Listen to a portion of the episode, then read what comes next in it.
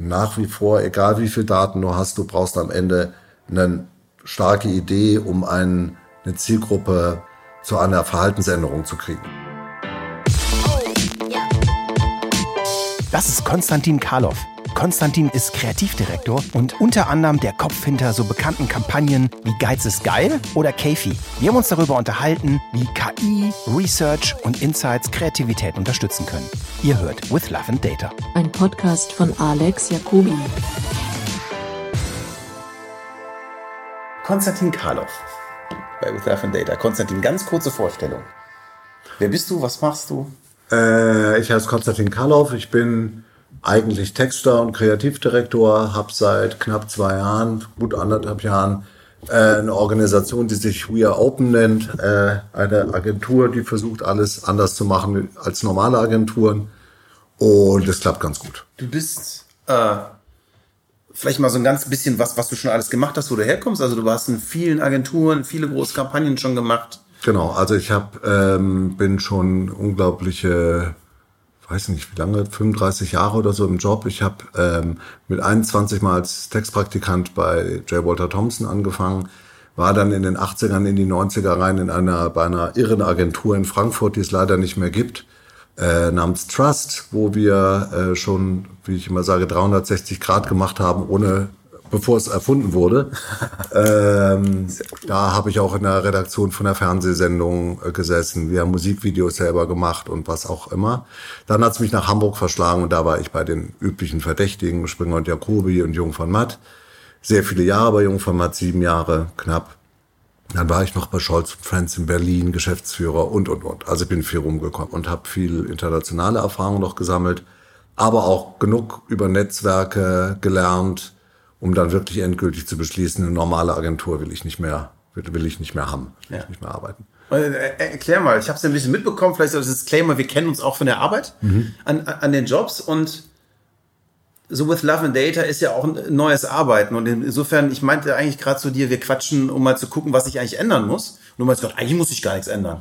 Und naja. wenn ich das jetzt mal so sehe und wir das mal alles zusammen sehen, wie sich Arbeit heute geändert hat, und das hat auch mit vielleicht kommen wir gleich dazu, warum, mit Daten zu tun. Die, die Arbeitsmodell, das Arbeitsmodell, das du gerade aufstehst, das ist radikal anders. Ja, das ist radikal anders. Und ich glaube, das ist auch der wesentliche Unterschied. Die meisten Leute, die von uns hören, denken, ah, das ist nur wieder ein äh, Netzwerk von Freelancern, die äh, versuchen, direkt mit Kunden zu arbeiten. Aber tatsächlich ist die Arbeitsmethode eine andere, weil ich glaube, das ist eine Stelle, an der unsere äh, Agenturwert extrem verkrustet ist und eigentlich seit 30, 40 Jahren sich nicht viel geändert hat. Also da äh, liefert ein Kunde immer ein Briefing ab. Die Agentur klemmt sich das unter den Arm, dackelt zurück äh, in ihre teure, überteuerten Innenstadträume und äh, ähm, äh, zieht sich zurück, mehr oder weniger äh, abgekapselt vom Kunden und kommt dann nach vier bis sechs Wochen zurück mit irgendwelchen Lösungen, mit denen der Kunde dann mehr oder weniger glücklich ist oder glücklich sein kann. Und ich glaube, da liegt schon mal ein extremer Wurm drin, was die Qualität und auch die Effizienz von unserer Arbeit angeht, ist das ja. total anachronistisch. Ja, ich erinnere mich damals, wir haben uns, glaube ich, ziemlich, als das ziemlich neu war bei dir, mal zum, zum Mittagessen getroffen. Damals sagtest du so, dass es so einen Moment gab, wo du gemerkt hast, wie eigentlich in den Firmen selber auch Wissen steckt und, und, und genau. Ideen stecken. Genau, also äh, Open basiert auf einer Reihe von kleineren und größeren Beobachtungen. Eine, eine dieser Beobachtungen ist, dass ähm, Menschen, die vielleicht früher richtig gute Berater oder Strategen geworden wären in der Agentur, die sind heute auf Kundenseite, weil sie glauben und, und auch sehr schnell erleben, dass sie da mehr bewegen können. Mhm. Das führt im Gegenteil dazu, dass die Agenturen äh, auf, äh, auf Kunden treffen, die äh, viel mehr über das Agenturgeschäft wissen ähm, als es den Agenturen vielleicht auch manchmal recht ist. Und deswegen sind auch die Agenturen manchmal schon schnell genervt von ihren Kunden, die ihnen in alles reinquatschen. Ja. Naja, also, aber es basiert darauf. Also äh, in den Unternehmen, äh, es trifft natürlich nicht auf alle Unternehmen zu, aber man man merkt schon, dass die vor allen Dingen auch sogar schon mittelständische Unternehmen heute sehr viel über ihre Marken wissen und auch ein sehr gutes Bauchgefühl für ihre eigenen Marken haben. Und äh, da setzen wir an, um es kurz zu machen. Ja. In welch, inwiefern spielt denn überhaupt Daten eine Rolle in, deinem, in deiner täglichen Arbeit für dich? Naja, jetzt sage ich mal nicht, ich weiß, wie voll meine Computerfestplatte ist, darum geht's natürlich jetzt nicht. Also ähm, eigentlich kommen Daten bei mir oder bei uns Kreativen immer in Form von Marktforschung oder Marktforschungsanalysen oder ähm, meistens dann nachgelagert oder im, im Briefing in äh, Zielgruppenbeschreibungen an. Äh, ich bin, äh, was das, die Briefings angeht, nie so besonders glücklich, weil ich immer was vermisse und das wäre natürlich eigentlich toll, wenn man das in Zukunft besser kriegen könnte, wenn man mehr psychologische Profile bekäme von den Zielgruppen und weniger ähm, äh, demografische. Also mhm. oft ist es halt immer noch, ja, wir richten uns an Frauen zwischen äh, 19 und 49 äh, mit einem Haushaltsnettoeinkommen von X und ähm, oder irgendwie sowas ähnliches. Äh, und damit finde ich, kann man heutzutage nicht mehr viel anfangen, weil sich, ja. die, weil sich die Customer Journey und die, es, es ist alles so unglaublich heterogen geworden, äh, dass man damit nicht weiterkommt. Also ich äh, merke auch immer wieder, dass unsere Arbeit, ähm, unsere kreative Arbeit äh, doch eigentlich viel mehr auf, wie soll ich sagen, auf Psychologien zielt äh, oder auf äh, Gefühlszustände und so. Und äh, da, da wäre ich eigentlich viel interessierter dran. Also mir hat noch nie jemand eine Beschreibung gegeben, gesagt hat, unsere Zielgruppe ist jetzt mal egal wie, aber sie ist tendenziell ein bisschen frustriert von ihrem Job oder ist tendenziell gelangweilt von ihrem Ehemann nach fünf Jahren oder sowas zehn Jahren nicht? Ehe. Nein, sowas kommt Warum kommt das denn nicht? Das ist doch crazy.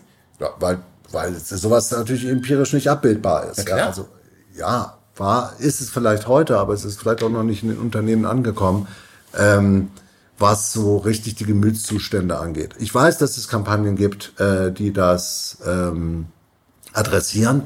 Ähm, ich habe zum Beispiel mal gehört, dass ähm, diese böse Firma, die äh, Herrn Trump beraten hat, wie heißen die nochmal? Cambridge Analytica. Cambridge Analytica, dass die äh, eben da, nicht nur bei Trump selber, sondern auch in ihren Services für Agenturen und Unternehmen so weit sind, dass die in Unternehmen heute sagen können, eigentlich, wo sie wirklich wann welche Zielgruppe in welchem Gemütszustand erwischen. Ich habe ich hab dir eben äh, äh, so, so gezeigt, was wir bauen. Ne? Mhm. Wir benutzen exakt dieses selbe Modell von Cambridge Analytica, Mhm. nämlich was das nennt sich Ocean. Das ist so so ähm, äh, oder auch genannt Big Five. Das ist Openness, äh, Conscientiousness, äh, OC. Danach kommt Extroversion, Mhm. äh, Agreeableness und Neuroticism. Und was was Cambridge gemacht haben, ist, dass sie auch noch speziell nur nach diesem Neurotizismus gesucht haben. Das ist, ist jemand unsicher oder in sich ruhend selbstsicher. Und die suchen Zielgruppen aus, also die suchen innerhalb deiner demografischen Zielgruppe die Menschen, die unsicher sind und targeten die mit Werbung. Und das war die Idee von Mit. Trump-Werbung. Ja, deswegen, Ja. ja, das ist, äh, das ist, äh, also so sehr ich mir das einerseits wünschen würde, auf der anderen Seite gibt's, gibt's, äh, glaube ich, eine ganz natürliche Gegenreaktion eines aufgeklärten Menschen diesem Wissen gegenüber. Ja, also das heißt, ich, äh, ich bin jetzt nicht so ein richtig paranoider Mensch, der überall alles ausschaltet und so, aber ich merke, seit ich DuckDuckGo be, be, benutze auf meinem äh, Safari-Browser, dass ich wirklich deutlich andere Ergebnisse bekomme als sonst. Und äh, Besser oder schlechter? äh, meines Erachtens besser. Okay. Äh, Sehr viel umfassender. Manchmal denke ich mir ja, okay, gut, das wollte ich jetzt nicht wissen, aber äh, oder das wollte ich jetzt nicht empfohlen haben. Aber aber eigentlich fühle ich mich damit ein bisschen wohler. Ähm, und ich glaube, dieses, das kann jetzt äh, wird jetzt kein sensibler Kreativer abschalten können. Diesen diesen Misstrauen Big Data gegenüber. Ne? Ähm, äh, was ich aber vorhin meinte, als ich gesagt habe, dass ich was die kreative Arbeit angeht, nicht so viel ändern wird, ist, dass du nach wie vor, egal wie viel Daten du hast, du brauchst am Ende eine starke Idee, um einen, eine Zielgruppe zu einer Verhaltensänderung zu kriegen oder zu einer Einstellungsänderung. Und äh, das heißt, je, je bigger die Data auch wird, sein oder so, so, so big die Data auch sein mag, so ähm, wichtig ist die Idee immer noch am Ende, die, die, äh, die, mit der es gilt, Leute, na gut, zu verführen. Ne? Ich glaube, ich glaub, als wir vor anderthalb Jahren lunchen waren, hätte ich gesagt, glaube glaub ich nicht, dass das noch so sein wird. Jetzt nach anderthalb Jahren Arbeit mit viel AI, auch ganz eigenes AI-Department in der Firma, bin ich da 100% einer Meinung mit dir. Ich glaube Ja. nicht, dass wir beides erleben werden, dass ein Algorithmus kreativ wird. Nee, das glaube ich auch nicht. Aber was ich glaube, ist, dass wenn man diese geile Idee hat, die Ausführung dieser Idee unglaublich von Werkzeugen unterstützt werden kann. Gut, dass du unterstützt werden kannst, äh, sagst und nicht gemacht, übernommen werden kann. Nein. Weil ich glaube, ich glaube, es gibt immer noch sowas, ähm, das haben wir eben in unserem Vorgespräch auch schon mal gestriffen.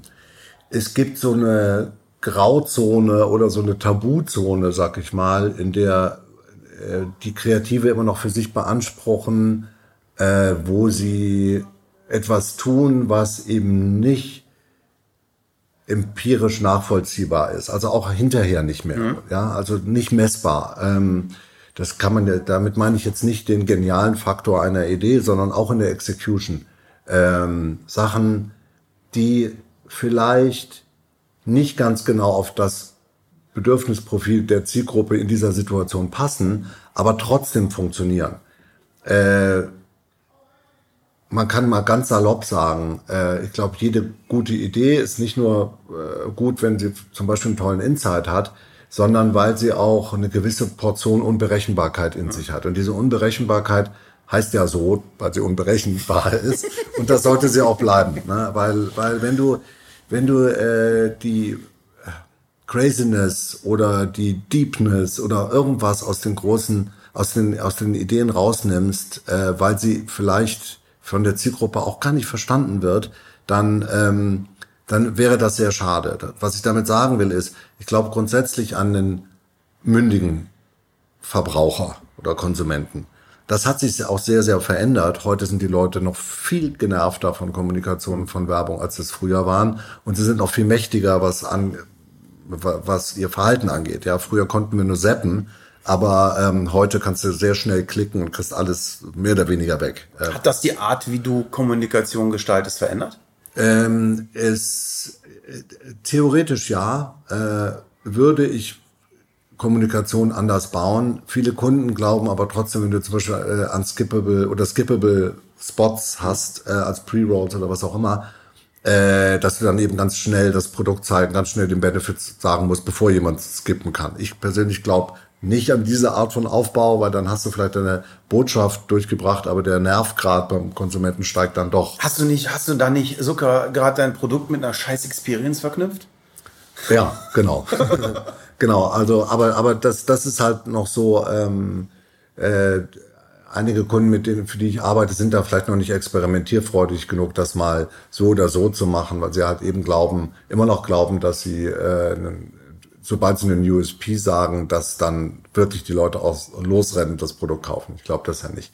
Ich glaube ja eher an so ein Gesamtpaket von Emotionen und Ratio, das, das dann ein Produkt begehrlich macht. Aber ähm, äh, ja, natürlich hat natürlich hat sich und die Art zu werben verändert. Ne? Ähm, es, es ist allerdings ein anderes Phänomen, das mir ein bisschen mehr zu denken gibt. Das äh, nenne ich oder gibt vielleicht auch schlauere Begriffe dafür, aber so die äh, die Atomisierung von äh, Markenauftritten. Äh, ich selber merke an mir, dass ich Marken fast gar nicht mehr wahrnehme. Also äh, oder nur noch sehr sehr punktuell. Also jetzt sogar solche Big Spender wie Automarken. Ne? Ähm, da ich selber fast keine Werbung mehr gucke, äh, weil ich kein öffentlich-rechtliches mehr gucke, sondern nur streame und vielleicht noch ein bisschen Fußball. Ich kriege zum Beispiel kaum Autowerbung mit. Ja, neulich habe ich mal ein bisschen was von Mercedes gesehen. Nee, Mercedes kriege ich relativ viel mit. Kann jetzt auch an einem Flight liegen, der ein bisschen mehr auf mich zu maßgeschneidert ist, aber ich finde das ganz schön interessant. Also früher hatte man, hat man wirklich mit seinen Mediamillionen noch das Gefühl gehabt, man hat eine sichtbare Kampagne draußen. Heute kann ich das nur noch schwer finden. Deswegen, deswegen machen Marken ja auch immer solche Kommunikations-Highlights, an denen sie dann versuchen, was aufzuhängen. Ne? Äh, Ich finde es gerade spannend. Also Mercedes haben ja auch echt jetzt Sachen krass anders gemacht als früher. Ich habe eine Episode, die ist noch nicht draußen, aber können wir schon mal teasern. Willkommen mit dem Matthias und Anthony. Was ich auch sehr, sehr spannend fand, die wirklich nicht so arbeiten, wie man das vor 20 Jahren in einem äh, Network, keine Ahnung, als Jean-Remy äh, Mercedes-Werbung gemacht hat oder so, arbeiten, ne? Ja, also Matthias Schmidt, meinst du? Ja. Ah, äh, ja, super, grüß, äh, grüß ihn schön. ähm, ja, also ich finde, die äh, Mercedes macht das schon sehr geschickt, speziell Anthony macht das sehr geschickt. Die haben sehr viel verstanden, aber liefern ja auch seit einiger Zeit eine sehr, sehr gute Verbindung von den Markenwerten und emotionalen Insights einer Zielgruppe. Und äh, wenn sie sich dann auch noch medial geschickt verhalten, ist auch gut. Was, was ich ganz spannend fand, weil wir auch über Love and Data reden, er hat mir eben so ein bisschen erklärt, wie modular diese Kreationen sind, die sie heute machen. Und dass du dann eben auch wirklich Daten brauchst, um die zusammenzustricken. Mhm. Und dass du eben Entscheidungsstränge haben kannst. Also das, ich glaube, das geht noch händisch bei denen. Mhm. Ja. Aber man könnte ja auch, auf jeden Fall ist es schon so, dass sie für verschiedene Märkte Sachen einzeln machen, für verschiedene Medien Sachen einzeln machen und so die Sachen immer wieder neu zusammenbauen und trotzdem versuchen, den Kern zu behalten.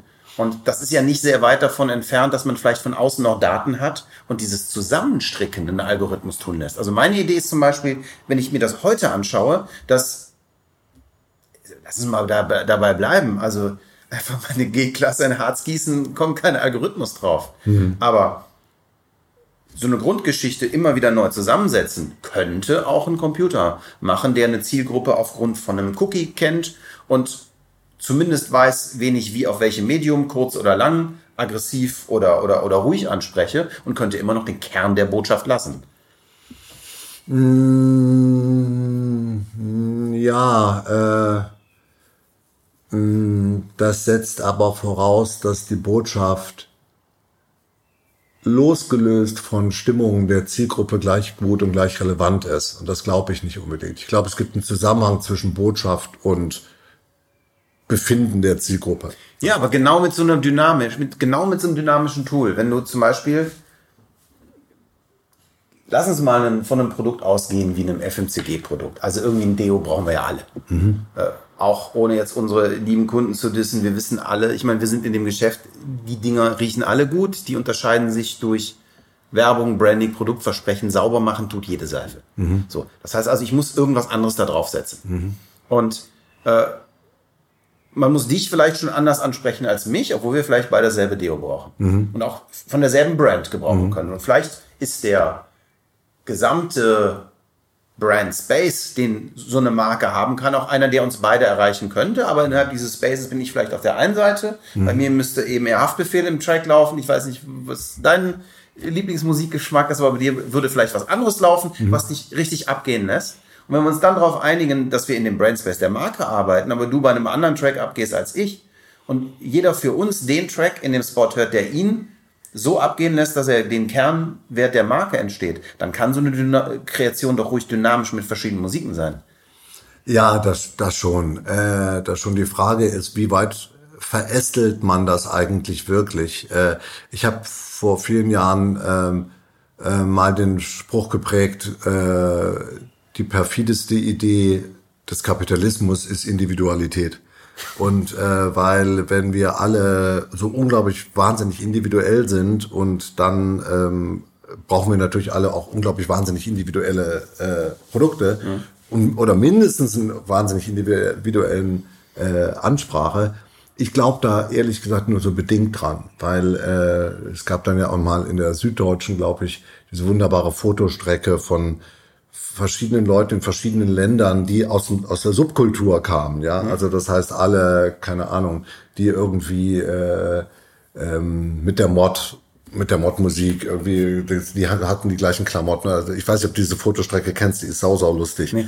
Ähm, also du wirst, wobei das in der Subkultur noch einigermaßen gut zu erklären ist, du findest halt so ganz gewisse äh, Ausprägungen von Mode in allen Ländern gleich. Und das, damit meine ich jetzt nicht, dass die Gucci-Klamotten in allen Ländern gleich aussehen, das ist ja klar, äh, sondern ähm, ich weiß, es gibt so gewisse, so gewisse Styles, die sich, äh, die, die total für sich genommen sehr individuell sind im Vergleich zur Masse. Mhm. Aber wenn du sie dann im Horizontal schneidest, sozusagen, findest du die gleichen Leute, die genauso aussehen in, in allen europäischen Ländern und an allen, vielleicht sogar Amerika auch noch. Äh, also das heißt, mit der Individualität der vermeintlichen ist es gar nicht so weit her. Dieses ja? schöne äh, Karen Heumanns Wohnzimmer. Äh, ja, ja, genau. Na gut, das ist ja, das, das ist ja eigentlich ähm, das Wohn die Wohnzimmer gewordene Big Data. Ja, also mhm. die haben ja, die haben ja damals eigentlich nur das mal das wirklich durch meistgekauft mit den meistgekauften Möbeln bestückte und mit der meistgekauften Farbe bemalte Wohnzimmer äh, äh ausgestattet und ähm, das, das meinte ich jetzt nicht. Ich meinte, Menschen, es gibt in jeder, keine Ahnung, ich sag mal Rockabillys, ja, Ja. oder Hillybillys, äh, die denken, sie sind innerhalb der Gesellschaft was Besonderes, weil nur sie den 50er Jahre Musik hören und nur sie. Ja, aber es gibt sie überall. Und es Aber- gibt sie überall und äh, plötzlich sehen sie dann doch wieder alle gleich aus. Wa- Was ich da an dem Wohnzimmer so spannend fand, äh, meine Frau, die hat ein ganz anderes Business. Die stellen Bilder her. Und zwar so für 19,90 Euro im Baumarkt. Und keine Ahnung, kannst du so ein Outlets kaufen, kannst du im Internet bestellen. Und die Bilder, die sie am allerbesten verkaufen, sind die, wo Leute, und zwar Leute kaufen sich Motive, die nicht aus ihrem Kulturkreis sind. Das sind so, so afrikanische Elefanten drauf, oder ich glaube, das allerbeste Bild ist so ein Toskana-Bild oder so was Mediterranes, und die kaufen sich das und empfinden das als individuell, dass sie sich eben als Deutsche nicht eine Weißwurst ins Wohnzimmer hängen, sondern eine Salami. Und wenn du dir die Motive anguckst und äh, ich lieb betteln und mal mich bei ihr ins Backend einloggen darf und mir mal angucke, was denn sich da so für Motive verticken. Und das in Verbindung ist eben, das, das war so meine Assoziation mit Individualität. Die Leute machen etwas vermeintlich Individuelles, weil es vielleicht ihrem Wunsch entspricht, aber nicht ihrem echten Leben und denken, okay, das ist ja mein eigenes Ding, das ich so mediterran mag. Und es kaufen alle dasselbe. Naja.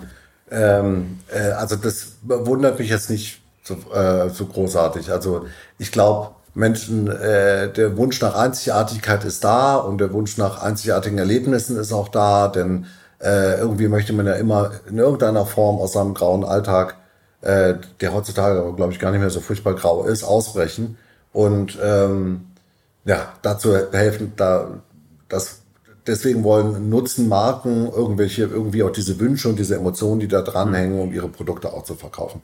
Aber mal zurückzukommen zu der Seife oder zu dem Deo, was du vorhin erwähnt hast. Ich glaube, ähm, ähm, ich glaube, dass die individuelle Ansprache von dir und mir nur in gewissem Sinne wirklich, also nur in gewissen Teilen wirklich was bringt. Ja? Weil äh, gerade FMCG-Produkte sind sehr oft Low-Involvement-Produkte. Das sind Sachen, wo du äh, äh, so ein Deo kostet 1,50 oder so. Das mag für dich und mich vielleicht jetzt nicht so viel Geld sein. Für andere Leute ist das durchaus ein Geld, aber es hat trotzdem nicht die Bedeutung. Äh, und äh, was mich so ein bisschen nervt, ist, wenn Marken sich auch so eine äh, Bedeutung geben wollen. Das ist ja gerade auch in den letzten fünf Jahren, tut ja auch jede Marke, als wollte sie die Welt retten und hätte überhaupt verstanden, wie es in den Menschen aussieht. Ich finde, da muss eine Marke auch gucken, dass sie irgendwie die, die, die Kirche im Dorf lässt und die Leute auch nicht versucht, mit irgendwas zu ködern, wo die eigentlich nur, jeder normale Mensch eigentlich nur mit den Augen rollt und sagt, come on. Glaubst, du- glaubst du, dass das vielleicht sogar der Glaubwürdigkeit einer Marke schadet, wenn sie zu sehr die Welt verbessert? Naja, also es ist erstmal gut, dass Marken sich vielleicht dann doch dem verschreiben, die Welt verbessern zu wollen. Ja, das, äh, also wenn man mal überlegt, was äh, Nestle für einen Dreck am Stecken hat, also ich habe gerade einen Artikel darüber gelesen, äh, dass in dem Ort Vitell hat die äh, durch eine Dealerei zwischen der lokalen Wasserbehörde und Nestle, Nestle da ohne Ende diese, diese Wasservorräte ausbeutet, aber die Leute im Ort selber nur noch sechs Liter pro Tag abfüllen dürfen.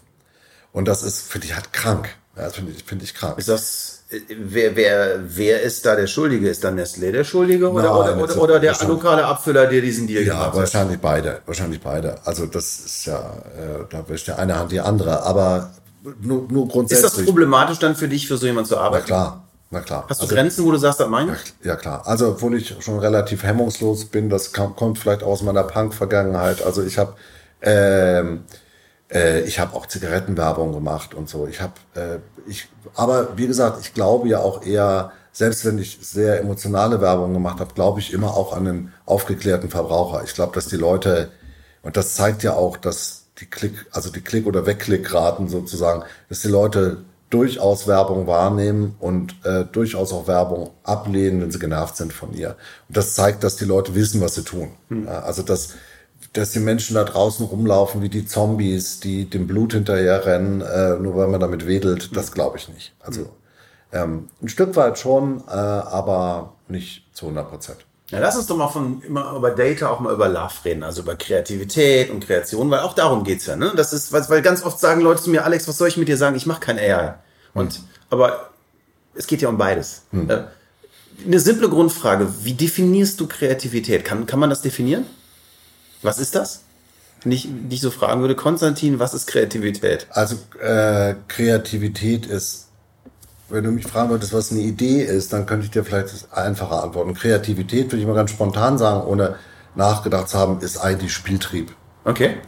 Ähm, eine Idee selber ist immer eine Überraschung, wenn du jemanden, äh, wenn du, glaube ich, seine Intelligenz oder seine, seine Emotionen, also irgendwas, etwas in ihm mit Hilfe von Filmen, von Mhm. Musik, von whatever, äh, ihm oder auch von einer Idee stimulierst Mhm. Und er involviert wird in, in die Botschaft. Also das heißt, eine Idee involviert Menschen immer und lässt sie nicht außen vor. Äh, ich glaube, sowas wie, wo, wo eine Idee anfängt oder aufhört, kann man jetzt auch äh, wahnsinnig lange darüber diskutieren, aber Lieblingsbeispiel, die alte Krombacher Werbung mit dem See äh, und ja, die Kamera fahrt über den See und dann diese beiden Gläser, die sie ins Bild geschoben haben. Das ist so maximal keine Idee. Ja, also maximal Ideen befreien, obwohl natürlich ein See als assoziatives Bild auch eine Idee ist, aber bitte, das ist nicht wahnsinnig schwer. Und diese Art, das weiß man ja auch, diese äh, äh, sogenannten Fernsehbiere, haben das einfach nur über Mediageld erkauft. Das kannst du wirklich absehen, je mehr, äh, kannst du wirklich ablesen, je mehr Geld da in die Hand genommen wird, je mehr Media gespendet wird, desto, desto höher sind die Marktanteile.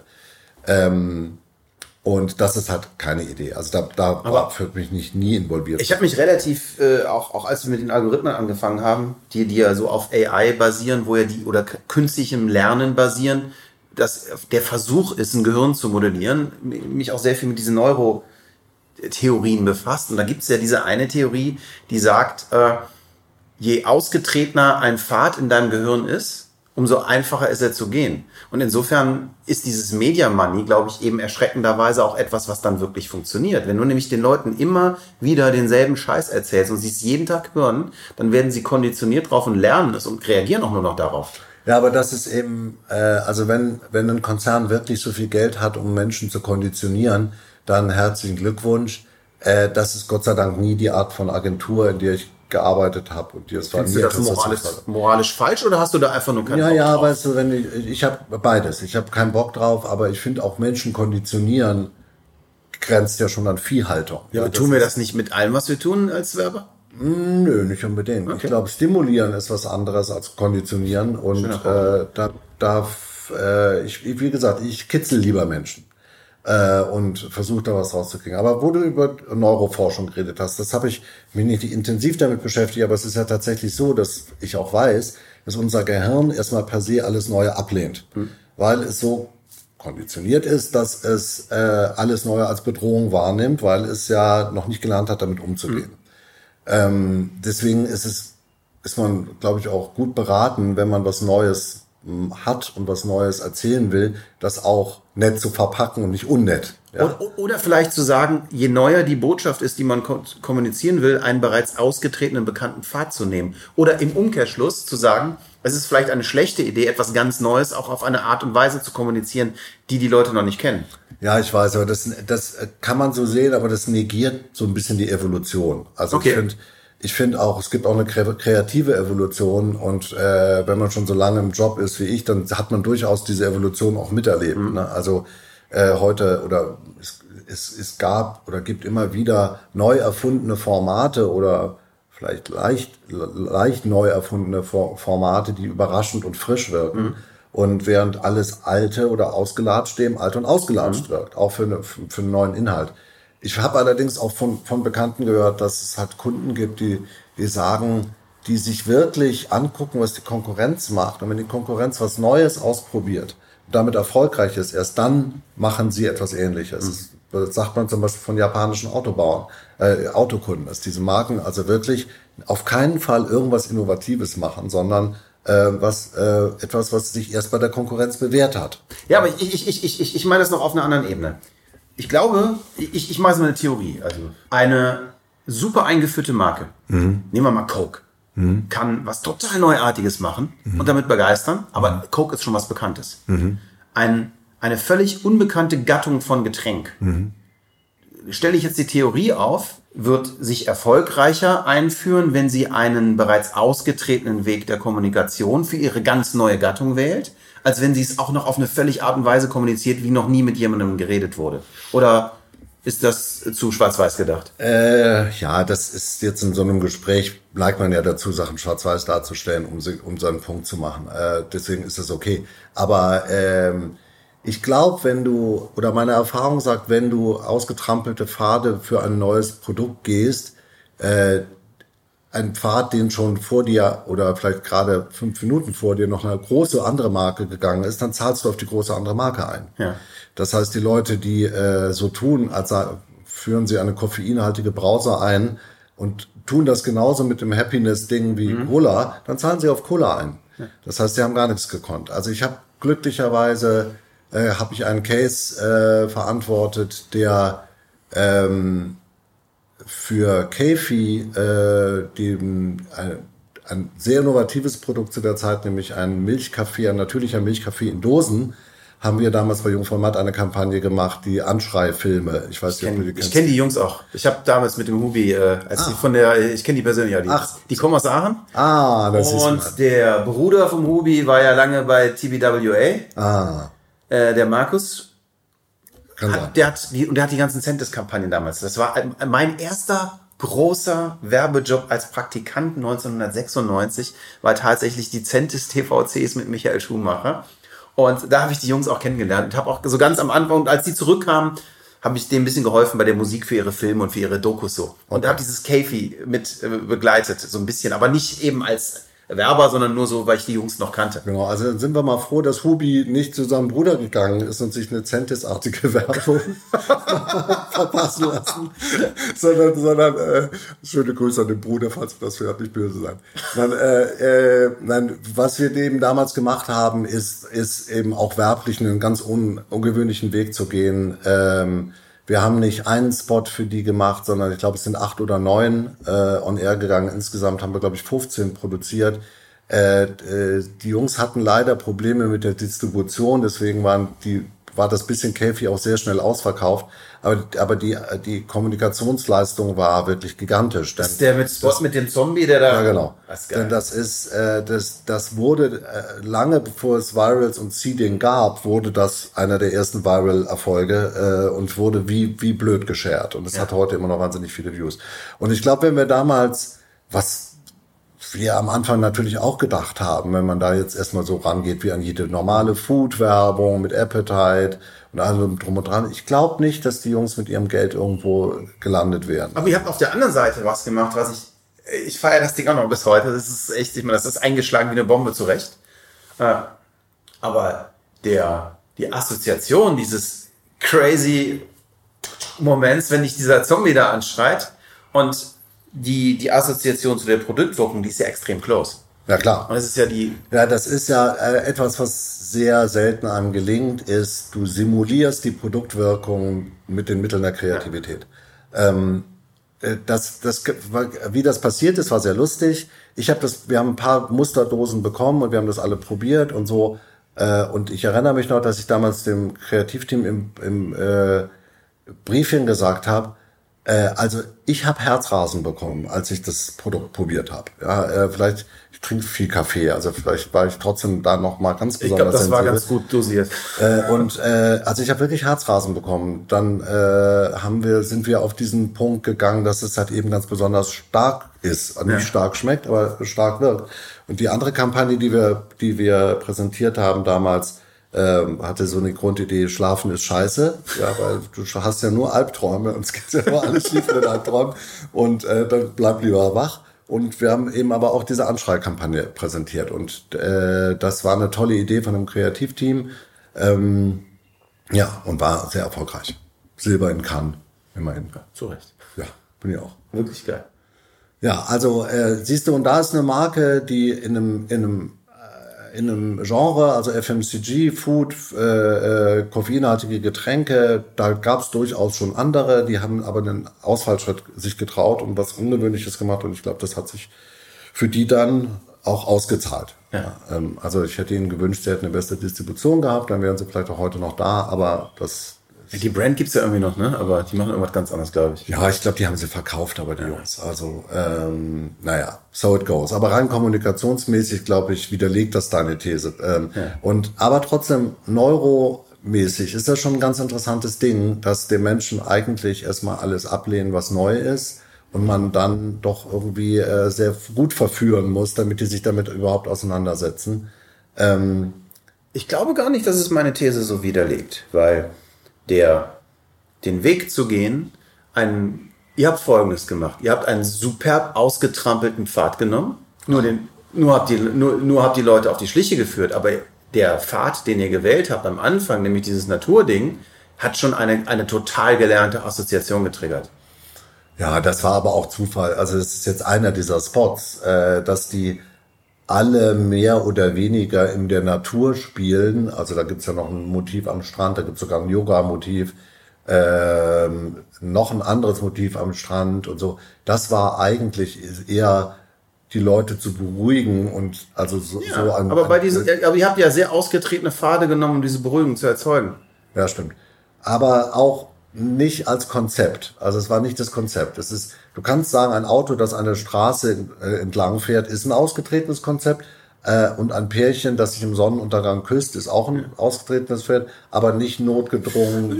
Ich will ja gar nicht Aber- behaupten, dass du das in deinem Briefing geschrieben hast, aber so, wenn man es im Nachhinein sieht, kann, kann man schon sagen, Ja, aber das war, das war des Misleadings wegen. Also Ja. der, der, der, der, der, wir wollten die Leute halt auf eine falsche Fährte locken. Aber okay. Ähm, äh, wenn man mal überlegt, welche, welche Kampagne in der letzten Zeit wirklich unkonventionell ist, jetzt stelle ich mir gerade selber ein Bein, weil mir eigentlich spontan gar keine in den Kopf kommen. äh, naja, also gut, okay, um nochmal zurückzukommen zu deiner These. Wenn du sagst, ein Insight, der für viele Menschen relevant ist, ist immer auch ein, ähm, ist ein ausgetragen, ausgelatschter Weg, dann gebe ich dir recht. Ich glaube nur nicht, dass es so ist, weil, weil ausgelatscht hat ja immer schon sowas, äh, hat ja einen Beigeschmack und äh, der gefällt dem Kreativen natürlich nicht. Also hey Leute, lass mal hinsetzen und mal richtig Spaß haben mit ausgelatschten Wegen. ist glaube ich nicht. Also, Aber ich meine, die, die, diese Spannung ist ja auch, glaube ich, so eine Grundsache, die in unserem Job ist. Ne? Also als Kreative und ich sehe uns jetzt durch unsere History auch eher, also wir sind sicherlich so an der Grenze, weil- weil wir nicht selber unbedingt immer Kreationen machen, aber wir sind schon alles Leute, die aus der kreativen Ecke kommen und, sagen wir mal, Kreativität verwenden, um, um, um Kreation umzusetzen, sind immer auf der Suche nach was Neuem. Und äh, so, also, ne, ich habe einen Background, ich war früher Musiker und Tonmeister und du willst einen geilen neuen Track machen. Du willst ja nicht einen machen wie, sondern du willst, dass die Leute sagen, geil, sowas habe ich nie gehört. Und unsere Auftraggeber wollen eigentlich Geld verdienen. Und eigentlich sind wir ja auf so einem Spagat, dass unsere simple Aufgabe ist, äh, lass uns, sorgt mal bitte dafür, dass wir ein bisschen mehr Deo verticken. So. Eine total legitime Aufgabe. Also es ist ja völlig in Ordnung, dass ein Konzern äh, das Interesse hat, äh, sein Produkt zu verkaufen.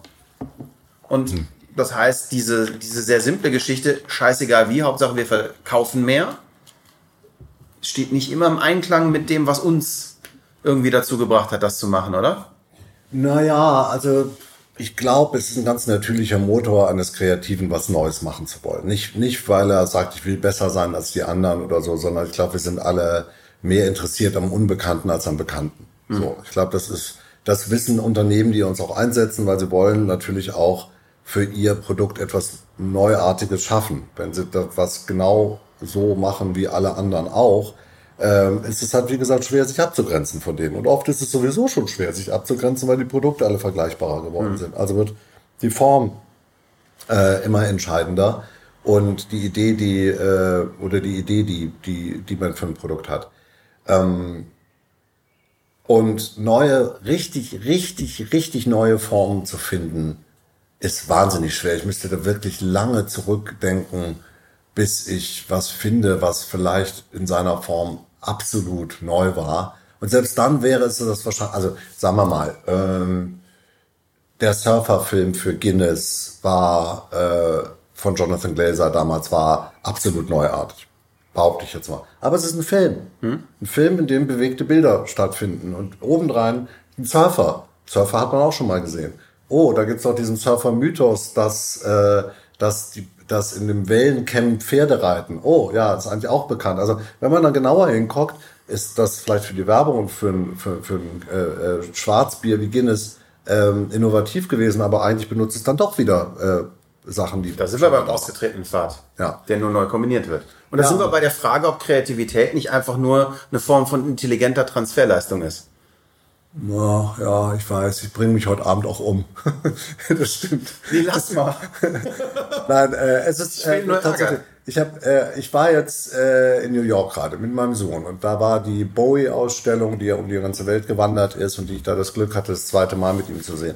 Und da hat er einen Film gesehen von Bowie, der eine Software zusammen mit einem Freund geschrieben hat, irgendwie vor zehn Jahren, die sozusagen Texte emuliert.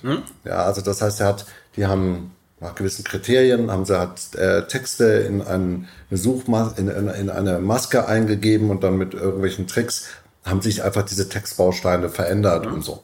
Karl war begeistert und sagte sowas äh, ist ja ist ja genial. Erstens hätte er das nicht von Bowie gedacht, äh, überhaupt auch nicht gedacht, dass es sowas zum Textschreiben, dass man sowas erfinden kann.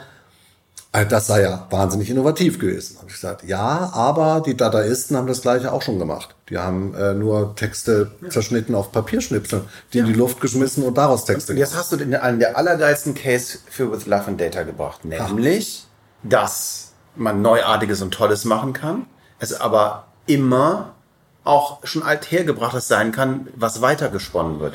Nur weil ich digital arbeite, nur weil ich mit Algorithmen arbeite, gelten nicht die alten Regeln. Sondern ich kann nur Dinge tun, die ich vielleicht heute besser kann. Das ist ein total geiles Beispiel mit den Textschnipseln. Ich kann viel, viel, viel einfacher heute einen Algorithmus schreiben, der mir dabei hilft. Und diese, die Idee, die ich habe, umzusetzen. Und das ist wieder, wo ich meine, dass wir einfach mit allen digitalen Sachen und egal, ob es eine Marfo ist, die, die man jetzt, ne, wenn ich sage, ich finde Marfo gut, wenn ich sie als Kreativer verwende, um, um mein Bauchgefühl mit dem Bauchgefühl einer Zielgruppe abzugleichen, nur um einfach mal zu gucken, wie stehe ich da und nur um einfach für mich zu sagen, äh, ich finde das geil, aber mach das mit denen das, was das mit mir macht. Und das mal rauszukriegen, das finde ich super, aber die Idee musst du haben. Und am Ende sind die, die Idee, den Text zu mischen, ist toll. Und das Werkzeug der Schere und des Papiers und das Werkzeug des Algorithmus, es ist dasselbe. Ja, ich glaube, ich kann nur allen Leuten empfehlen, die, die, äh, die das tun, was du auch tust. Vielleicht solltet ihr euch nochmal andere Begriffe überlegen. Weil ich glaube, dieses, der, der Algorithmus ist zum Beispiel so ein Begriff, der, glaube ich, gerade auf der Kippe steht zwischen dem, zu dem, zu einem sehr praktischen Wort, von einem sehr praktischen Wort zum meistgehassten Wort, speziell Ja. bei Kreativen. Ja. Weil ich glaube, es kristallisiert sich an diesem Begriff all das Misstrauen, das man äh, Big Data gegenüber haben kann. Zumal äh, es wahrscheinlich auch nicht so klar ist, ist das ist ein Algorithmus eigentlich nur eine Kurve, die einen gewissen Verlauf von irgendetwas beschreibt, oder ist das ein Programm oder ist das äh, was auch immer. Ich glaube, es wird auch sehr unterschiedlich benutzt. Genauso ist, äh, ich, wir, auch, wir sprachen vorhin ja schon mal darüber, über dieses Misstrauen von kreativen äh, Marktforschung gegenüber. Ähm, ich glaube, ich will gar nicht bis in die letzte Verästelung wissen, äh, wie meine Zielgruppe in dem Moment sich fühlt zum Beispiel, weil ich will sie ja verführen, also ich will sie ja, ich will sie ja führen irgendwo anders hin. Ja, äh, natürlich ist es gut zu wissen, wo ich sie abhole. Ja, also man macht keinen lustigen Scherz, wenn jemand gerade depressiv ist oder jemand gerade sehr traurig ist. Wie gesagt, kommt sie jetzt nicht mit dem Aber, aber, aber, aber, Tür. interessiert sich nicht, ein bisschen zu wissen, ob das, ob, ob, ob deine Theorie, du Doch. willst sie verführen, du willst sie von A nach B bringen. Ja. Und, und das, und, und das Feedback, dass dir das gelungen ist, inter- interessiert dich das oder Doch, interessiert doch. dich das nicht? Das- Weil nichts anderes könnte eine gute Marktforschung ja tun. Ja, äh, dass, äh, dass es gelungen ist, das interessiert mich schon. Ich glaube aber, es gibt auch so eine Art, was soll ich sagen, so eine Art Haltung, die eine Marke haben muss, wie sie ihre Produkte verkauft. Also ähm, ich fände das schon ziemlich perfide, wenn eine Marke mit einem baukastenartigen äh, äh, Konzept in der Lage wäre, in die feinsten Verästelungen meiner Gefühle reinzugehen und mich überall mit abzuholen und zu einer Werbebotschaft zu bringen. Was ich irgendwie richtiger finde, ist, dass eine Marke sagt, ich stehe mit einer gewissen Emotion hier und ich biete dir die an. Und wenn du aber im Moment keinen Bock hast, dann hab keinen Bock. Ja. Ja, dann, wenn du im Moment nicht in der Stimmung bist, äh, meine Marke mit ihren Gefühlen anzunehmen, ist okay.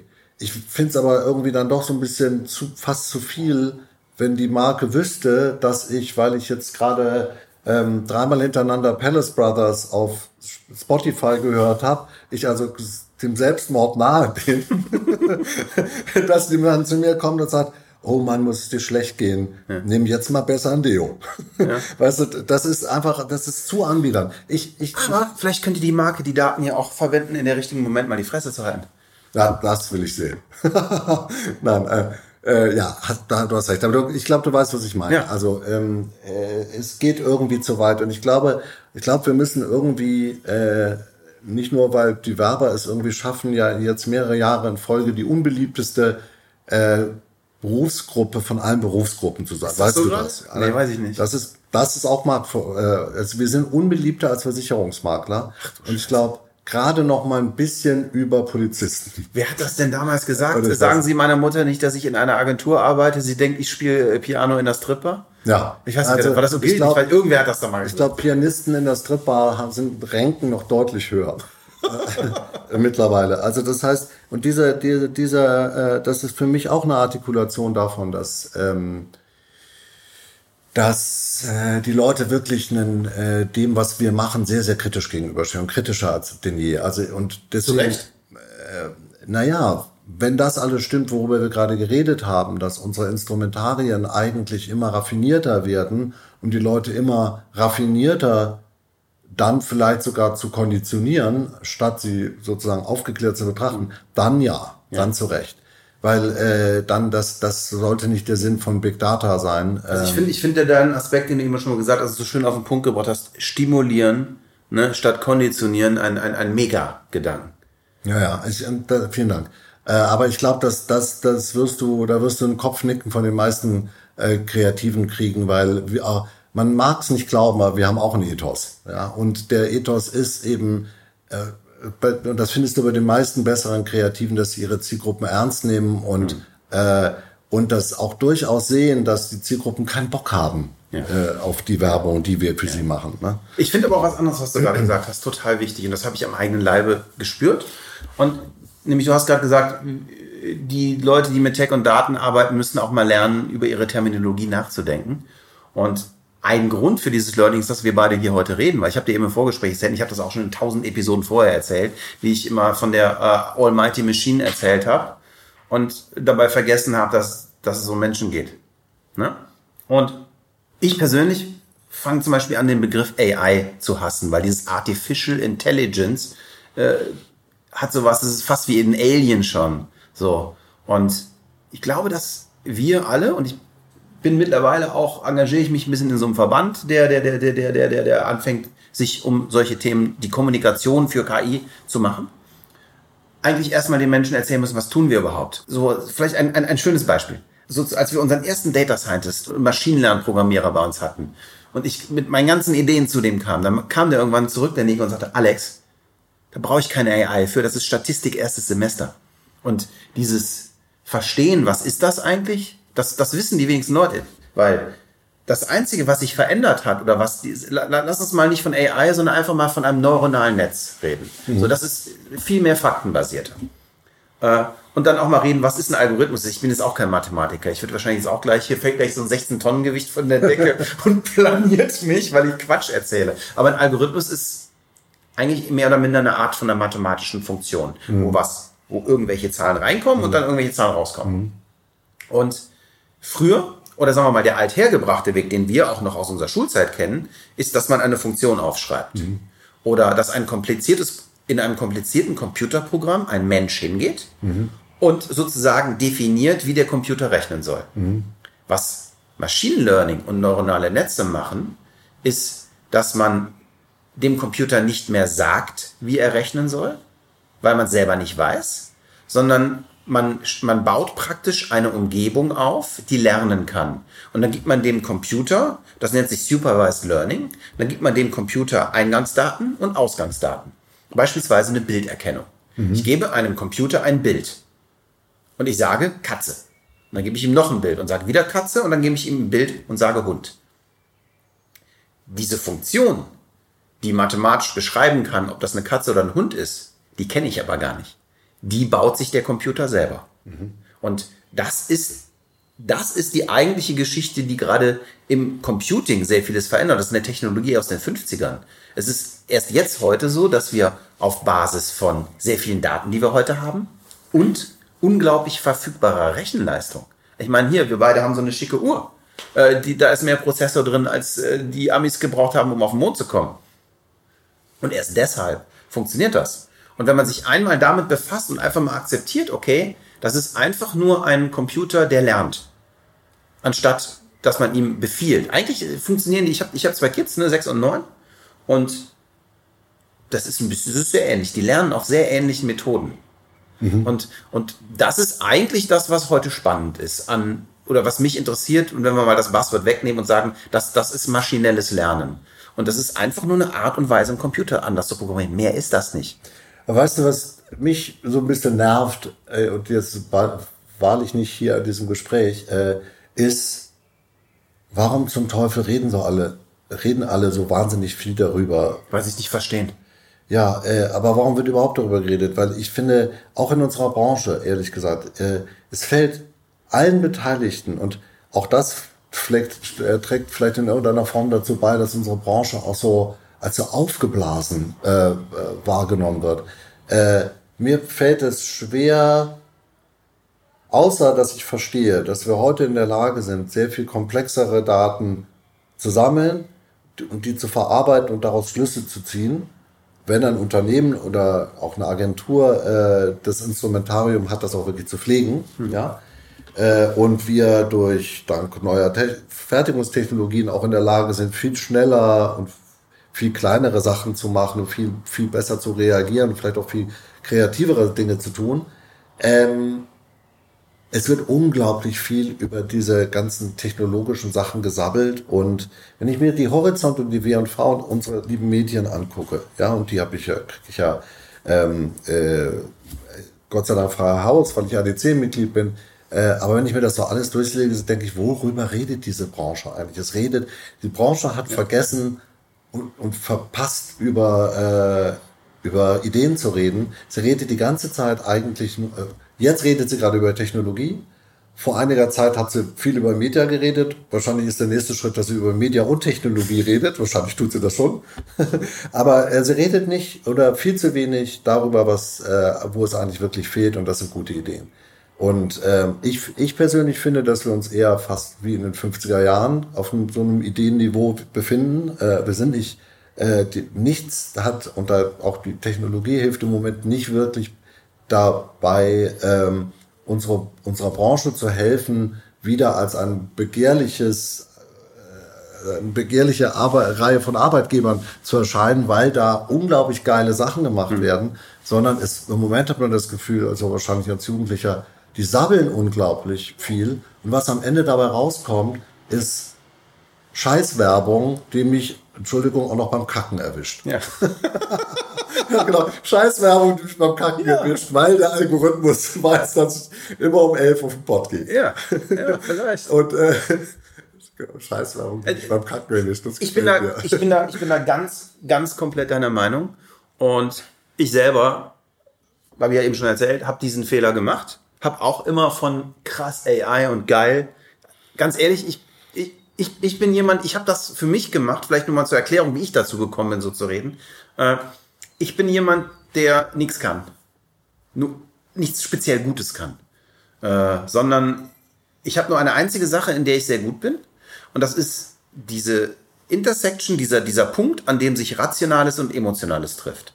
An dem sich äh, Wissenschaft und Kunst trifft, an dem sich äh, Liebe und Daten treffen. Das ist das, wo ich mein ganzes Leben schon gut drin bin. Mhm. Ich war früher Tonmeister, ich war aber nicht Tonmeister, weil ich so unglaublich ein geiler Tonmeister war, sondern in Retrospektiv, ich musste auch sehr lange merken, wie ich da hingekommen bin, hat mich eigentlich daran nur interessiert, dass ich in einem Studio sitze, da sitzen unglaublich geile Musiker, da ist eine Gänsehaut, ich kann mich an Momente erinnern, wo ich dachte so, ey, hier wird gerade Geschichte geschrieben. So, so, egal. Ich, ich habe ein paar wirklich große Platten auch mitgemacht, so einfach als Tonmeister und teilweise auch nur als Assistent. Aber wo ich dachte so, ach du Scheiße, das war gerade krass. Und dann habe ich eine Maschine, dieses Tonstudio, das mir erlaubt, diesen magischen Moment einzufangen. Und das ist für mich so eine Sache, wo Maschine und Emotion zusammenkommt. Ja, im Moment ist es aber, hört sich das so ein bisschen an, als würde, äh, würden die Leute, die auf der anderen Seite der Maschine sitzen, sagen, pass mal auf, wir, die Maschine und ich, wir können dir Musiker da drin sagen, wie du diesen magischen Moment noch magischer machen kannst. Oder Ja. wo du, wie du ihn, Ja. und das So. zum gewissen Teil mag das recht sein. Also äh, wenn ich als begnadeter Panflötist ja, dann gesagt bekomme, ah, Panflöte, wir haben hier so gewisse Hinweise aus der Zielgruppe, dass Panflöte wirklich nicht mehr angesagt ist, nimm doch mal bitte lieber äh, einen Synthesizer. Dann äh, ist das ein valider Hinweis vielleicht, aber vielleicht bin ich dann als Panflötist auch gar nicht mehr gut. Aber, äh, aber an sich habe ich eher so das Gefühl, dass, äh, dass irgendwie auch Mysterium Kreativität immer weiter entmystifiziert wird. Aber ich, für mich ist das gar nicht so mystisch. Also ich, ich empfinde, also zum Beispiel, äh, ne, ich, ich komme hab als Musiker und, und, und Tonmeister und Musikproduzent angefangen und ich habe es immer erlebt, dass Leute, die es nicht verstehen, es als mystisch empfinden. Schon fast religiös. Während äh, ich habe mit, mit einem Produzenten zusammen fast 250 Platten gemacht. Felix Janosa heißt der Mann. Schöne Grüße an Felix. Genialer Komponist, der aber ganz normales Handwerk macht. Der weiß, dem sagst du, Mutti soll heulen, spielt der Mutti heult. Mutti empfindet das als mystisch krass, wie der, wie die Musik ihre Gefühle beeindruckt. Der sagt so, ist doch völlig klar, muss ich die und die Akkordfolge machen. Und ich den jetzt noch spiele, das hat, das hat die in dem und das hat die im Hollywood-Film gelernt, da ist sie konditioniert drauf.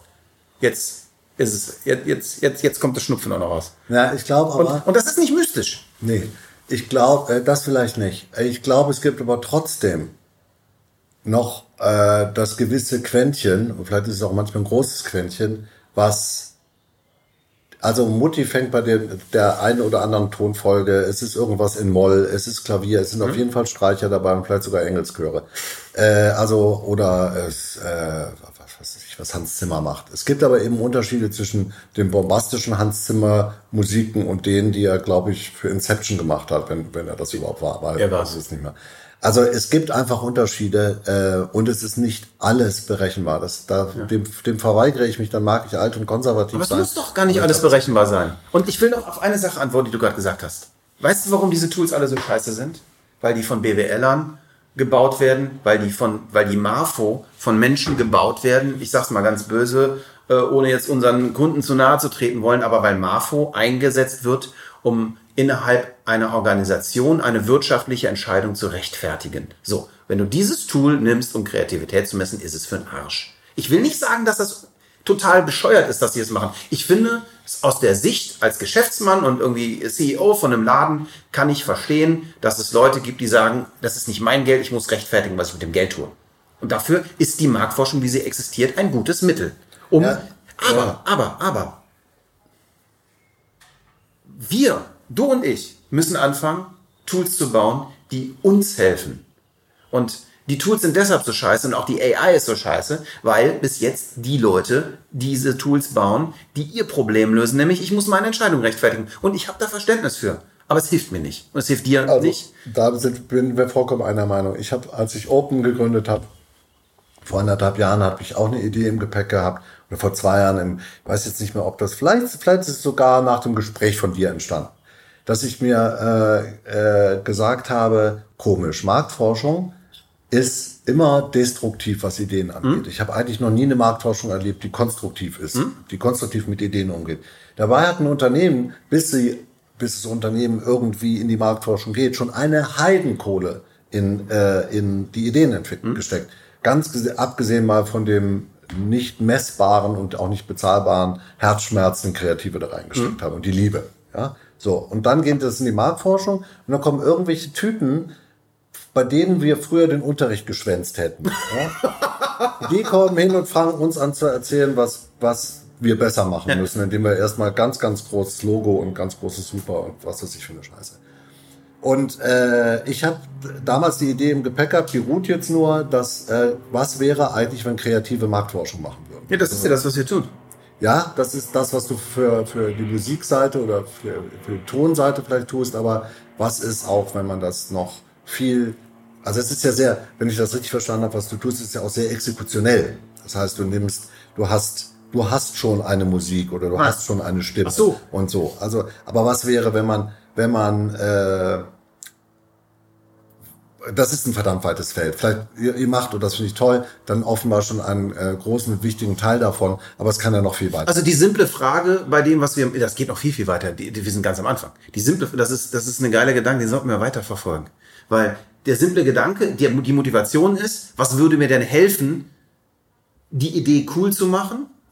Genau. Und was würde mir helfen, die Coolheit meiner Idee zu kommunizieren? Das sind die beiden Fragestellungen, die ich an meine Marfo habe. Ja, genau. Und das ist eben leider nicht die, Markt, die Fragestellung, die in die meiste Marktforschung von den Agenturen und Kunden gerichtet wird. Aber jetzt erzählen wir mal diese generative Idee. Das heißt, du hast die Idee, dass eine Marktforschung, dass, dass sagen wir mal, dass es eine Technologie gibt, die hilft. Ob es eine Technologie Ist, oder ist ja egal, sagen wir ein Prozess. an irgendwas gibt. Äh, Also auf jeden Fall schon mal nicht das böse Wort Algorithmus nochmal benutzen. Nein, äh, also äh, dass es irgendetwas gibt, das ähm, mir vielleicht schon vorher hilft zu verstehen, äh, äh, wie ich eine Idee, in welche Richtung eine Idee gehen könnte, oder die hilft, wenn ich eine Idee hatte, also dann doch wieder schon relativ exekutionell, wenn ich die Idee habe, die Idee auf jeden Fall an sich zu schützen und das vielleicht nur ein bisschen anders umzusetzen. Und ich, Aber genau das ist doch das, was wir brauchen. ja, Die das, Idee ist von dir. Also oder das ist das, wo ich hin will. Die Idee schützen und die Ausführung der Idee optimieren. Eigentlich Ja. ist das genau das. Ja, ich, aber wie gesagt, ich, ich räume immer noch ein, dass Kreative auch sehr den Bauch einsetzen, wenn sie Sachen umsetzen und das auch dem Bauch und dem dahinterliegenden Herzen äh, wehtut. Aber wer sagt denn, dass das nicht koexistieren kann? Äh, Behalt doch kein- dein Bauchgefühl. Nee, nee, ke- keiner sagt das. Ja, keiner sagt das. Aber wie gesagt, ich bin da trotzdem immer noch so ein bisschen vorsichtig, wenn das, wie weit das gehen kann. Aber ich finde, auf jeden Fall, wenn wir eine Marktforschung hätten, generell, die es schafft, Ideen zu schützen und dann vielleicht besser um, so umzusetzen. Und zwar nicht nur umzusetzen, weil die, sie sagt, 20.000 von 20.000 Benutzern finden aber grün scheiße. Ja. Und also, und die Idee ist aber nun mal knallgrün. Ja? Also, äh, äh, da, gut, dann ist die Idee vielleicht auch vollkommen falsch. Aber äh, also wenn sie mir nicht zu sehr ins Handwerk pfuscht, diese Marktforschung, sondern es schaffen würde, auch ihre Erkenntnisse so umzusetzen, dass ich als Kreativer wirklich damit arbeiten kann. Ja. Und nicht, dass ich, dass ich dauernd das Gefühl habe, Leute, bei denen ich den Unterricht geschwänzt hätte, also die mich nicht verstehen, ja. Könntest du eine Frage formulieren, die du gerne, wo du sagst, die Antwort würde mich von der Marfo interessieren?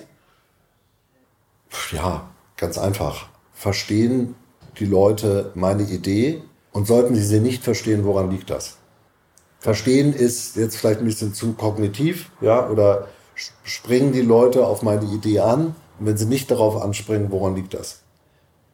Ähm, das würde mich interessieren, weil ich glaube, ich glaube, viele Menschen, viele Kunden, aber auch viele, viele Marktforscher halten die Leute da draußen für dumm.